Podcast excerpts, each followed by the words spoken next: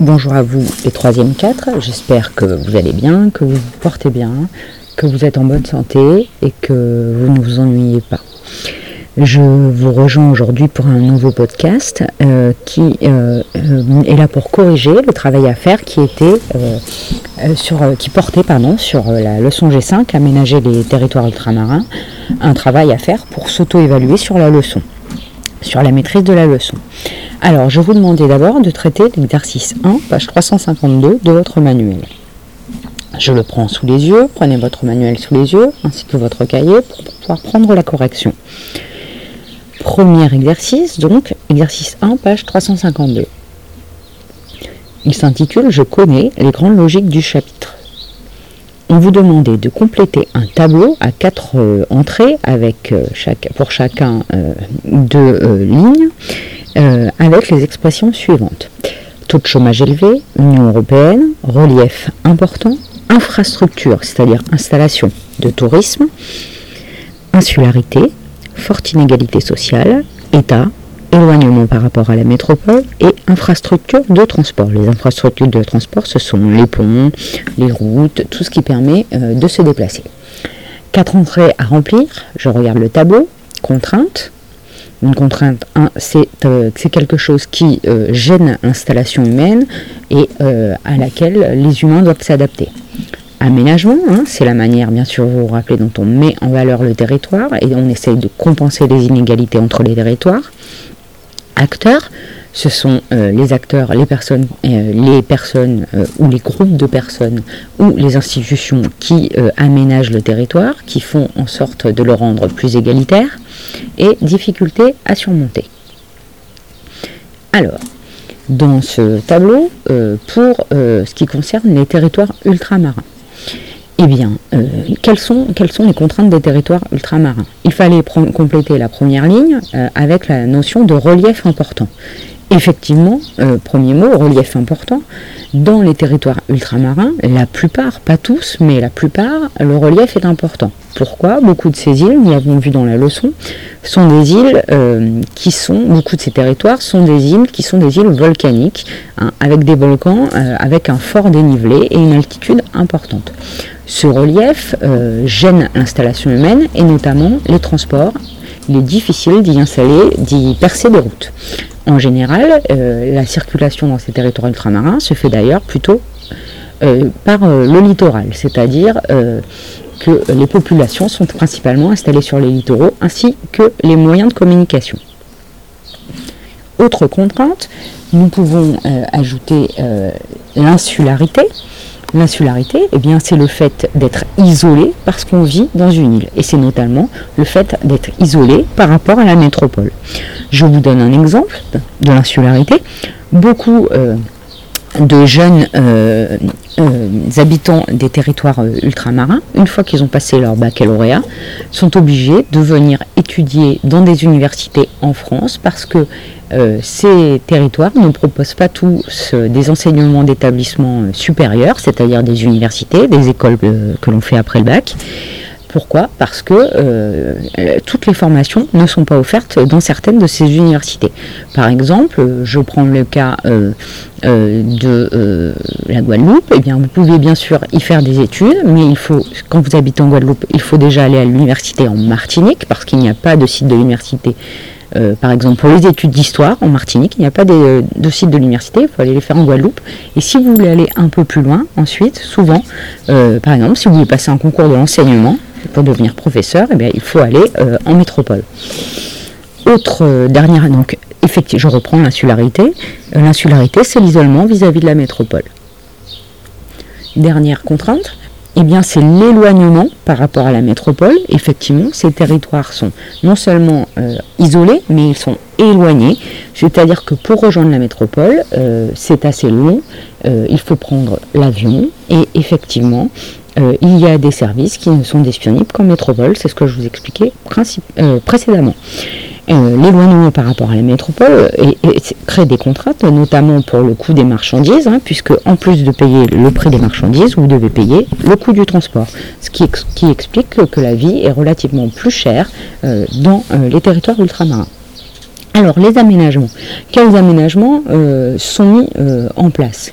Eh bien, euh, tout d'abord, on pouvait citer les infrastructures de transport, puisque c'est ce que nous avons étudié dans l'étude de cas sur la nouvelle route du littoral sur la Réunion. Et puis, on peut aussi citer, bien sûr, les infrastructures de tourisme. Hein. Alors, les infrastructures de transport, elles sont mises en place pour essayer de limiter les embouteillages, hein, puisque je vous expliquais que la plupart des activités et des voies de communication sont littoralisées, c'est-à-dire qu'elles se retrouvent sur les bords de mer, ce qui crée, sur les côtes, ce qui crée des embouteillages. Et puis les infrastructures de tourisme, eh bien, beaucoup de ces territoires, pour se développer, ont euh, effectivement misé sur le tourisme car il possède des atouts, des aménités, c'est-à-dire la mer, euh, le soleil, un climat relativement agréable. Et euh, l'économie de ces territoires est principalement centrée sur le tourisme. Attention, imaginons une période comme celle-ci où on ne peut pas se déplacer. le tourisme souffre économiquement et beaucoup de réunionnais se retrouvent au chômage et perdent de l'argent, et notamment les sites touristiques. Euh, les acteurs maintenant. Eh bien, dans les acteurs, euh, nous pouvons compter bien sûr sur l'État, hein, l'État qui a pour objectif de réduire les inégalités et qui euh, dispose d'une institution qui est dédiée à ceci. J'ajoute, je ne vous en ai pas parlé, il s'agit de la DIACTR, D-I-A-C-T-R, qui est la direction chargée de l'aménagement du territoire et qui va conduire des projets pour aménager le territoire, comme la construction de routes, d'aéroports, mais euh, aussi euh, euh, d'autres projets. Et puis, on peut citer aussi comme acteur l'Union européenne, notamment par le fonds des, des, des aides, par, par, le, par le, biais des aides qui sont versées à ces territoires qu'ils appellent régions, qui, sont appelées par l'Union européenne les régions ultra-périphériques, les RUP, hein, RUP, et par le biais euh, de cette Union européenne et de ses fonds, le FEDER, le FSE, hein, le, foyer, le foyer socio-éducatif du collège Maupassant, n'importe quoi, le Fonds social européen, pardon, et le FEDER, le Fonds européen pour le développement des régions, eh bien, l'Union européenne verse des aides afin de euh, permettre à ces territoires de réaliser des grands projets qui euh, leur permettent de compenser les inégalités avec les métropoles. Les difficultés à surmonter, eh bien, quelles sont-elles actuellement dans ces, territoires ultramarins? Eh bien, un taux de chômage élevé avec une population jeune qui ne permet pas euh, de trouver euh, du, travail euh, forcément et euh, de fortes inégalités sociales qui sont créées en particulier euh, par ce taux de chômage élevé. Hein. Les emplois euh, à forte valeur ajoutée, c'est-à-dire les emplois de cadre, c'est-à-dire les emplois dans lesquels on a des responsabilités, étant pour la plupart occupés par des expatriés et des habitants venus de la métropole. Alors, ce premier exercice euh, est terminé, la correction de ce premier exercice est terminée. Je vous invite maintenant à vous rendre document 1, page 354 de votre manuel. Ce, euh, cet exercice 1 est une analyse de document. Alors, je vous demander d'abord de euh, lire le document 1, donc, qui s'intitule Vie chère et insularité, et ensuite de répondre aux questions 1 à 3 par des phrases complètes et précises. Je vous le lis. Marie-Galante, Bichère et insularité. Marie-Galante est une île faisant partie de l'archipel de la Guadeloupe, territoire ultramarin français situé dans la mer des Caraïbes. Elle est distante d'environ 50 km et une heure en bateau de la ville principale de Guadeloupe, Pointe-à-Pitre. Les clients se plaignent des prix, beaucoup plus élevés qu'en Guadeloupe. Monique est marie-galantaise d'origine. Maman de quatre enfants, elle se plaint de ce litre d'huile payé 2,40€ au lieu des 1,09€ à Pointe-à-Pitre. Derrière un paysage de champs de canne à sucre vert qui s'avance vers des plages de cartes postales, sable blanc, cocotier et turquoise à 27 degrés, la réalité n'est pas réjouissante. 31% de chômage et une explosion de la précarité. Au supermarché, le gérant renvoie la faute sur les taxes, c'est-à-dire les impôts, et le coût du transport.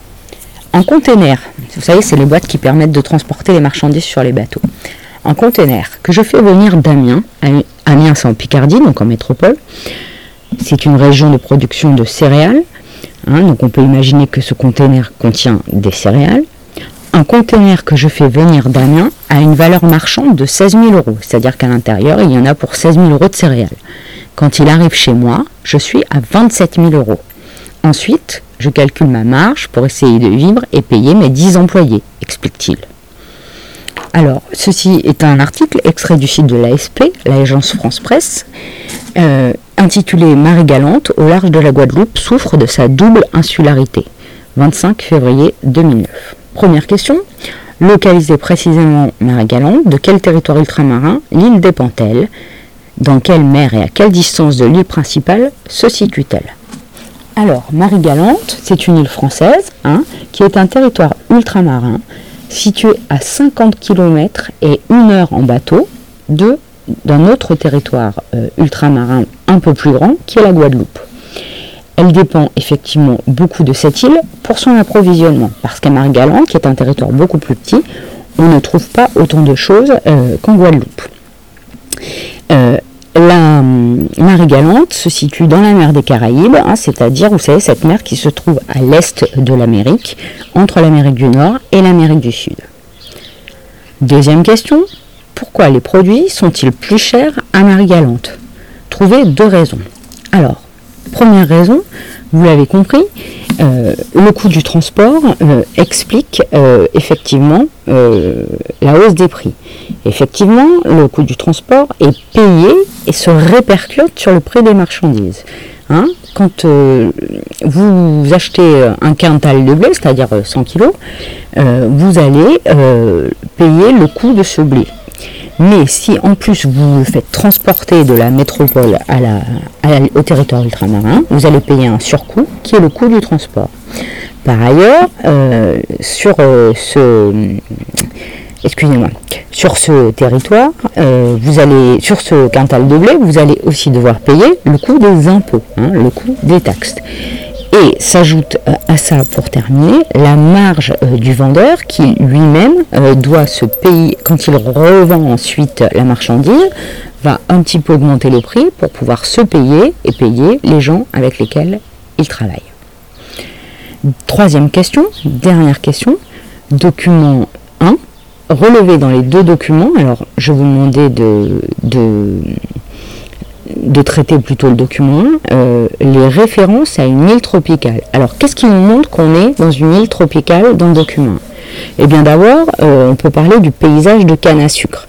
La canne à sucre, c'est une production locale qui est réalisée sous les tropiques, dans les territoires ultramarins français. On peut aussi évoquer les plages de sable blanc, les cocotiers, l'eau turquoise à 27 degrés. Vous voyez que euh, à Marie-Galante, on peut pratiquer le tourisme grâce à ces aménités. Malheureusement, hein, euh, nous parlions tout à l'heure d'inégalités, les inégalités sociales sont encore importantes puisque 31% des habitants sont au des travailleurs sont au chômage et la précarité explose, c'est-à-dire les inégalités sociales. Correction du document suivant. Je vous propose ensuite sur la fiche une étude de documents. Deux documents D'abord un texte, je vous le lis. ce, coup-ci, le document porte sur l'île de la Réunion. L'aménagement de l'île de la Réunion. Depuis la départementalisation de 1946, la Réunion s'est profondément transformée. Sa population, qui a plus que triplé, atteint aujourd'hui 837 000 habitants, installés pour la plupart sur la bande littorale. Dans ce contexte de croissance démographique soutenue, d'urbanisation et de périurbanisation accélérée, hein, l'espace insulaire demeure très fortement contraignant. Plusieurs grands chantiers financés par l'État, la région et l'Union européenne visent à améliorer les déplacements à l'intérieur de l'île, question importante pour les pouvoirs publics réunionnais. L'essor de la mobilité des insulaires, c'est-à-dire des habitants de l'île, a abouti à de réelles, menaces d'engorgement de l'axe littoral qui risquent de compromettre les efforts de développement. Deux projets gigantesques doivent améliorer la route du littoral, avec une nouvelle voie en partie souterraine. Ces grands travaux s'ajoutent à d'autres aménagements qui viennent d'être achevés. L'ouverture de la route des Tamarins en 2009 à l'ouest du territoire a amélioré le trafic routier sur l'axe principal et favorise l'aménagement des espaces situés à mi-hauteur en forte croissance démographique. Dans le même temps, ces travaux constituent un moteur pour la croissance et l'emploi.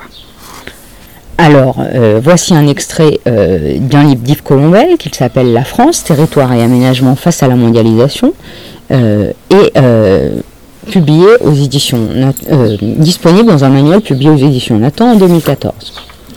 Le document 2, euh, c'est un croquis de synthèse. Si vous le regardez bien, il reprend à peu près ce que nous avons euh, expliqué en classe. On voit l'île de la Réunion avec au centre les montagnes et l'espace protégé du parc national de la Réunion. Ces montagnes, effectivement, ce sont des sommets volcaniques, le piton des neiges, le, le piton de la fournaise, avec un relief important. Et puis tout autour, le long de la bande littérale, les espaces qui sont notamment des espaces agricoles dans lesquels on produit des productions euh, tropicales. Les sites industriels, c'est-à-dire les lieux où on pratique l'industrie, principalement Sainte-Marie, Saint-Pierre et euh, le port de la Réunion, le port de la Possession, hein, qui est un site industriel important avec des usines.